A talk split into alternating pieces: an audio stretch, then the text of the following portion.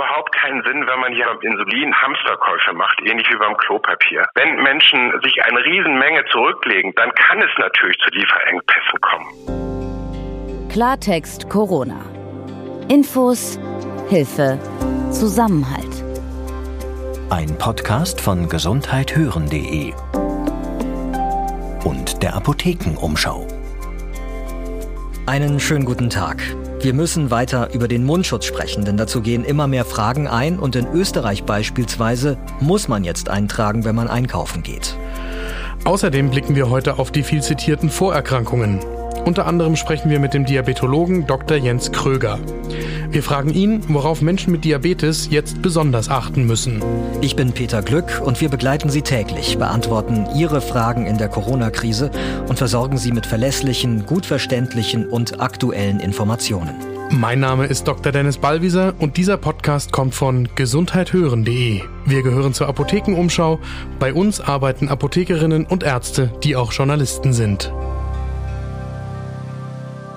Das Coronavirus hat ja viele neue Begriffe in unseren Alltag gemischt, die wir vorher so nie oder kaum verwendet haben. Also Ausgangsbeschränkungen, Kontaktverbot, Risikogruppe. Selbst meine Kinder wissen, dass es eine Risikogruppe gibt. Aber vielen Menschen ist weiter unklar, wer neben Älteren zu dieser Risikogruppe gehört. Man spricht von Vorerkrankungen.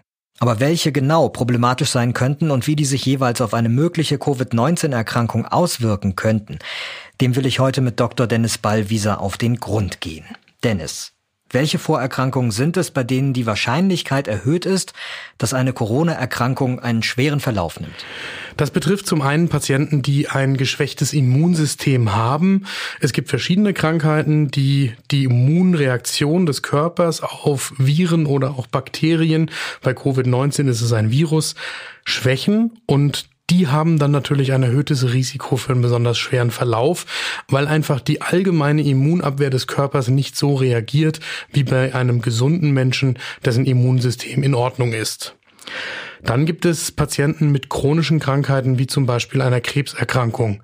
Da ist es erstmal egal, was das für eine Form von Krebs ist. Das eine ist, die Krebserkrankung an sich schwächt den Körper schon. Dann kommt auch noch dazu, die Patientinnen und Patienten müssen ja normalerweise auch schon eingreifende Therapien, also zum Beispiel Chemotherapie oder Strahlentherapie, durchmachen, um den Krebs quasi zu bekämpfen.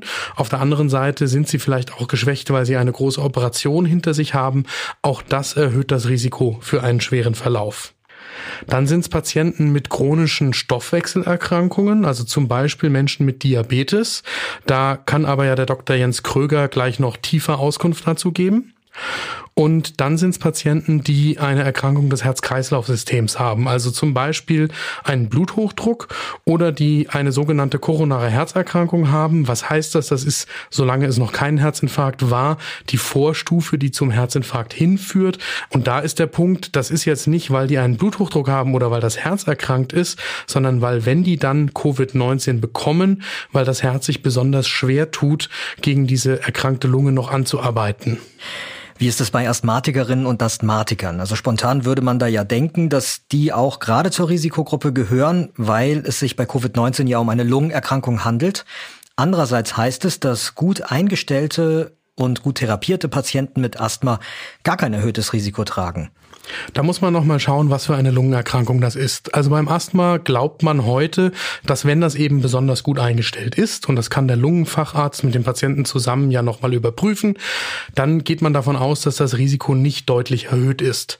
Ganz grundsätzlich gibt es noch andere Lungenkrankheiten, wie zum Beispiel die chronisch obstruktive Lungenerkrankung COPD, bei der ist das Risiko definitiv erhöht und auch ein Asthma, das jetzt nicht gut eingestellt ist oder das schlechter wird, auch unter der Therapie, das kann natürlich das Risiko für einen schweren Verlauf erhöhen.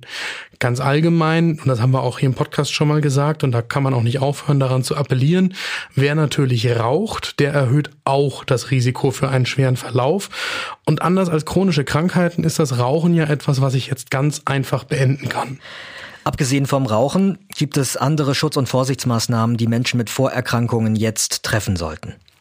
Ich denke, für Menschen, die wissen, dass sie eine chronische Erkrankung haben, ist besonders wichtig, dass sie peinlich genau darauf achten, die Regeln einzuhalten, die wir uns eigentlich im Moment alle gegeben haben. Aber während es zum Beispiel hier bei jungen, gesunden so ist, dass sie das sehen wir ja auch in der Öffentlichkeit, gelegentlich mal etwas lässiger damit umgehen, ob sie wirklich im Supermarkt den Abstand an der Kasse einhalten. Sollte jemand, der eine chronische Erkrankung hat, wirklich immer auf die eineinhalb bis zwei Meter Abstand achten, darauf achten, sich regelmäßig die Hände zu waschen, auch darauf achten, wie sehr ich mich überhaupt in die Öffentlichkeit begeben muss, um mich gar nicht dem Risiko auszusetzen, in eine ähm, Viruswolke, nachdem da jemand hingehustet hat, äh, mich begeben zu müssen. Also für Menschen mit Vorerkrankungen ist es besonders wichtig, auch auf Hilfsangebote wie zum Beispiel von der Nachbarschaftshilfe jetzt das Einkaufen für andere einzugehen. Und da spielt dann keine Rolle, ob ich zu der Risikogruppe der Älteren ab 50 oder 60 Jahren gehöre. Das sollte ich mir auch überlegen, wenn ich ein junger Mensch mit Vorerkrankungen bin. Stichwort Viruswolke. Da müssen wir auch, glaube ich, einfach nochmal über das Thema Mundschutz jetzt sprechen. Also haben wir ja schon ein paar Mal gemacht in diesem Podcast. Jetzt hat Österreich eine Mundschutzpflicht eingeführt an öffentlichen Plätzen für alle. Und auch in Deutschland gibt es schon Kommunen, die so eine Pflicht einführen wollen, zum Beispiel die Stadt Jena und der Kreis Nordhausen. Die Bundesregierung äußert sich bislang da noch zurückhaltend zu diesem Thema und du hast da ja auch bislang eine ziemlich eindeutige Haltung gehabt. Wir führen die Diskussion ja vor dem Hintergrund, dass es im Moment nicht einmal genügend Mundschutze in Kliniken und Arztpraxen gibt. Wir haben vor wenigen Tagen mit Dr. Ulrich Pischer aus München aus seiner hausärztlichen Praxis telefoniert, der sich im Wochenrhythmus nur die Mundschutze kaufen kann, um seinen Praxisbetrieb offen zu halten. Und natürlich haben wir auch schon besprochen, dass es wünschenswert wäre, dass jeder in der Öffentlichkeit einen Mundschutz trägt, weil dann quasi jeder, der einen solchen Mundschutz trägt, für den anderen das Risiko senkt, wenn er selber Viren aushustet. Jetzt habe ich aber auch aktuell wieder gelesen, so ein Mundschutz ist auch ein Schutz für mich selber, nicht nur für den anderen. Der Mundschutz ist immer natürlich auch ein Schutz für mich selber, aber kein absoluter. Ich finde, es ist wichtig, sich dann genauer mit dem Thema auseinanderzusetzen und sich bewusst zu machen, dass es Masken gibt, die tatsächlich davor schützen, Viren einzuatmen. Und diese Masken, richtig getragen, die schützen auch vor der Infektion. Das sind diese sogenannten FFP3-Masken. Ich sage da immer dazu, dass die so dicht am Gesicht anliegen, dass man darunter nur schwer Luft kriegt. Da ist das richtig Atemarbeit. Und das sind Masken, die tragen normalerweise Handwerker zum Beispiel, wenn sie mit giftigen Stoffen agieren. Und die trägt man eben im Krankenhaus, wenn man mit Patienten die infiziert sind, arbeitet, um sich nicht selber anzustecken. Diese Masken sind auch Mangelware und außerdem glaube ich, dass es nicht bevölkerungsweit gelingen wird, dass alle diese Masken über Stunden und Tage richtig tragen, selbst wenn sie verfügbar wären. Und was ist mit dieser einfachen OP-Maske? Und die einfache Maske, da ist meine Sicht und mein Verständnis dessen, was wir über die Infektionswege wissen, dass die zwar die Zahl der Viren reduzieren mag, die ich anatme, aber die kann keinen sicheren Infektionsschutz bieten. Und dann finde ich es gefährlich, wenn ich mich in einer falschen Sicherheit wiege. Ich fände es positiv, wenn alle Menschen Masken tragen und kann mir auch vorstellen, dass das etwas beim Verhalten verändert, dass ich quasi sage, hey, ich trage ja die Maske nicht zum Spaß. Das heißt, ich muss auch wieder auf meine eineinhalb Meter, zwei Meter Abstand achten und insgesamt darauf achten, dass ich möglichst wenig Sozialkontakt habe. Wozu es eben nicht führen darf, ist, dass alle Masken tragen und sich in einer falschen Sicherheit wiegen, weil wir ja alle Masken tragen und dann den Abstand nicht mehr einhalten oder 20 Minuten im geschlossenen Raum auf engem Raum miteinander miteinander sich unterhalten, wo die ganze Zeit Tröpfchen beim Ausatmen produziert werden. Wie sieht das denn aus, wenn jemand in meiner Familie eine Vorerkrankung hat? Also wenn ich zu Hause mit jemandem zusammenlebe und muss, muss ich den eigentlich isolieren? Sollte ich mit dem nicht mehr zusammen essen? Wie sieht's da aus? Das kommt bestimmt auf die Vorerkrankung an und was der behandelnde Arzt oder die behandelnde Ärztin mir auch rät. Aber da wird es Fälle geben, wo das auf jeden Fall sinnvoll ist. Wenn ich zum Beispiel, wir haben vorhin drüber gesprochen, eine Patientin habe mit einer Immunschwächekrankheit oder einen Patienten mit einer schweren Krebserkrankung, dann kann es sinnvoll sein, sich zu Hause so zu verhalten, als wäre ich quasi in der Klinik mit Abstand, mit Hygiene und mit möglichst wenig sozialer Interaktion selbst zu Hause. Und das würde ich aber immer davon abhängig machen, was quasi die behandelnden Ärzte oder Ärztinnen oder auch das Pflegeteam, das da vielleicht noch mit eingeschlossen ist, mir rät. Andere spezielle Situation ist, wenn ein Familienmitglied in einer Klinik arbeitet zum Beispiel.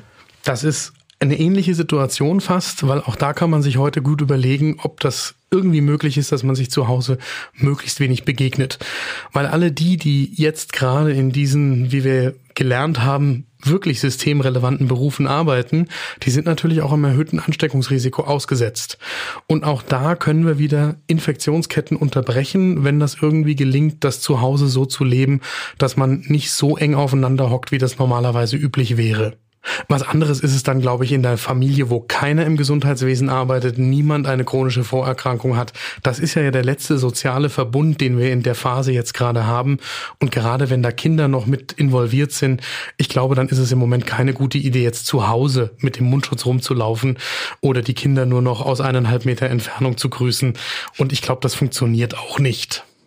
Zur Risikogruppe gehören auch Patientinnen und Patienten mit einer Diabeteserkrankung. Warum und in welcher Form das so ist, worauf Diabetikerinnen und Diabetiker besonders achten müssen. Darüber spreche ich heute mit dem Diabetologen Dr. Jens Kröger. Er ist auch Vorstandsvorsitzender von Diabetes.de Deutsche Diabeteshilfe. Hallo, Herr Dr. Kröger. Hallo, Herr Glück. Ich grüße Sie herzlich. Herr Dr. Kröger, Menschen mit einer Diabeteserkrankung gehören ja, so heißt es, unter anderem auch seitens des Robert Koch Instituts zur Risikogruppe. Aber es ist auch zu hören, ein erhöhtes Risiko, dass eine Covid-19-Erkrankung einen schweren Verlauf nimmt, die bestehen nur dann, wenn Diabetiker zusätzlich noch andere Erkrankungen haben, also zum Beispiel des Herz-Kreislauf-Systems. Können Sie das bitte für uns einordnen?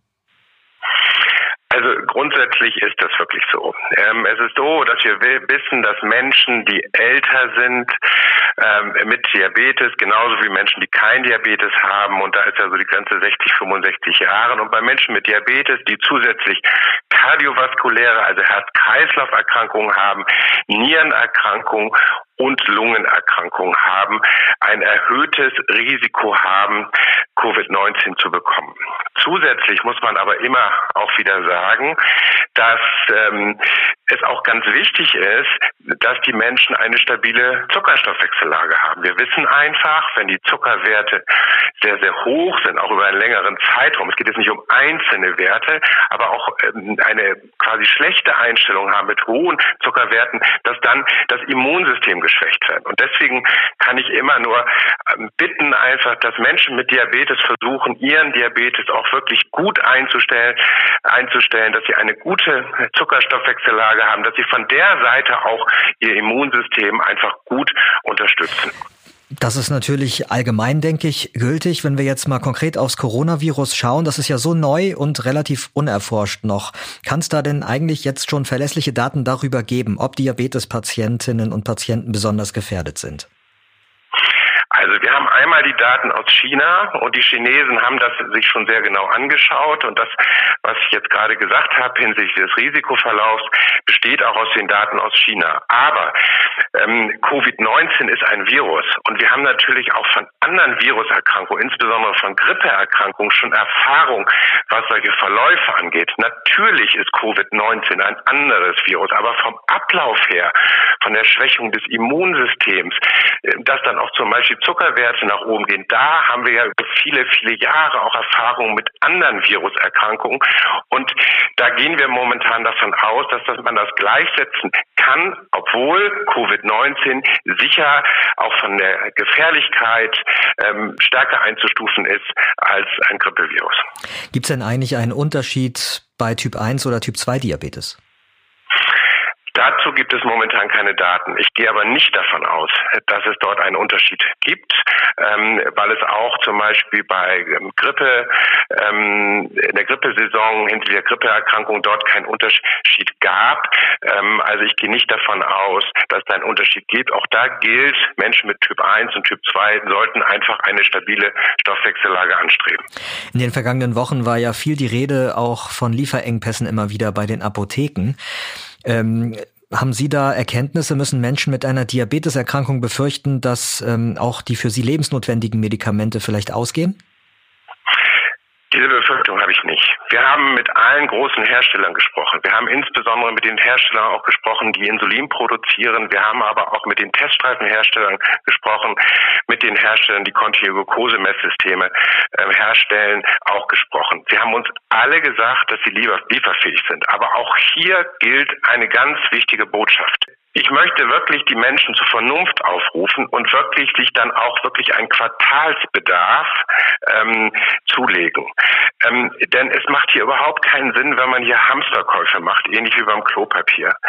Wenn Menschen einfach sich eine Riesenmenge zurücklegen, dann kann es natürlich zu Lieferengpässen kommen. Und deswegen bitte ich einfach darum, hier auch mit Augenmaß zu handeln und wirklich so viel auch da zu haben, dass man sicher, sicher auch durch jegliche Krankheit kommt. Und wenn ich jetzt zum Beispiel eine Covid-19-Infektion habe oder eine andere Erkrankung, dann brauche ich häufiger, auch zum Beispiel beim Insulin, eine höhere Dosis oder bei Menschen, die zum Beispiel Tabletten nehmen, ist eine Insulintherapie erforderlich. Das bedeutet, gerade für Menschen mit Insulin, dass sie dort schon etwas nicht so knapp kalkulieren sollen. Aber bitte keine unsinnigen Hamsterkäufe. Wir haben es teilweise erlebt, dass, dass Menschen uns angeschrien haben, ähm, sie möchten gern Bedarf ein ganzes Jahr, sie wüssten ja nicht, in welche Richtung es geht. Das ist sicher die falsche Botschaft und deswegen mache ich mir da bei einem vernünftigen Handeln eines jeden Einzelnen auch keine Sorgen. Was die Versorgung von Diabetikern angeht, da gibt's jetzt auch eine Forderung vom Verein Diabetiker Niedersachsen e.V. hinsichtlich der äh, Klinikversorgung von Diabetikern, die an Covid-19 erkrankt sind. Der Verein ähm, sagt, Diabetiker sollten nur in Kliniken eingewiesen werden, die auch im Normalbetrieb bereits für die Versorgung von Diabeteserkrankten gut aufgestellt sind. Unterstützen Sie diese Forderung? Ich sehr, sehr schwierig. Also ich glaube, wir müssen in der jetzigen Situation einmal betrachten, was kann auch die ambulante Diabetologie leisten. Ich glaube, dass im Rahmen der ambulanten Diabetologie mit unserer Versorgungsstruktur von Diabetes-Schwerpunktpraxen auch Menschen ambulant betreut werden können. Es wird zunehmend Videotelefonie, Videosprechstunde angeboten. Das heißt, man kann Menschen gut damit betreuen, auch gerade wenn es um entgleiste Situationen des Blutzuckers geht, wenn Menschen auch in Quarantäne sitzen müssen mit ihrer Diabeteserkrankung. Das heißt, eine ambulante Betreuung sollte wenn immer möglich vorgezogen werden. Wenn es jetzt aber um Akutsituationen gibt und akute Erkrankungen gibt, dann ist, sind ja alle Kliniken momentan so aufgestellt, dass sie versuchen, alle Menschen mit Covid-19 auch adäquat zu behandeln, sodass es manche Kliniken gibt, die dann schon sagen, andere Erkrankungen nehmen sie momentan gar nicht mehr auf. Deswegen ist das eine sehr theoretische Forderung, sondern wir müssen sie immer den Umständen entsprechend anpassen und nochmal äh, gesagt, ambulant, vorstationär. Wenn es aber Erkrankungen gibt, die eine stationäre Versorgung erfordern, außer Covid-19, zum Beispiel beim diabetischen Fuß, dann gibt es Einrichtungen, die sich darauf spezialisiert haben und die sollte man dann auch in erster Linie auch zu Rate ziehen und dort auch um eine Einweisung bitten.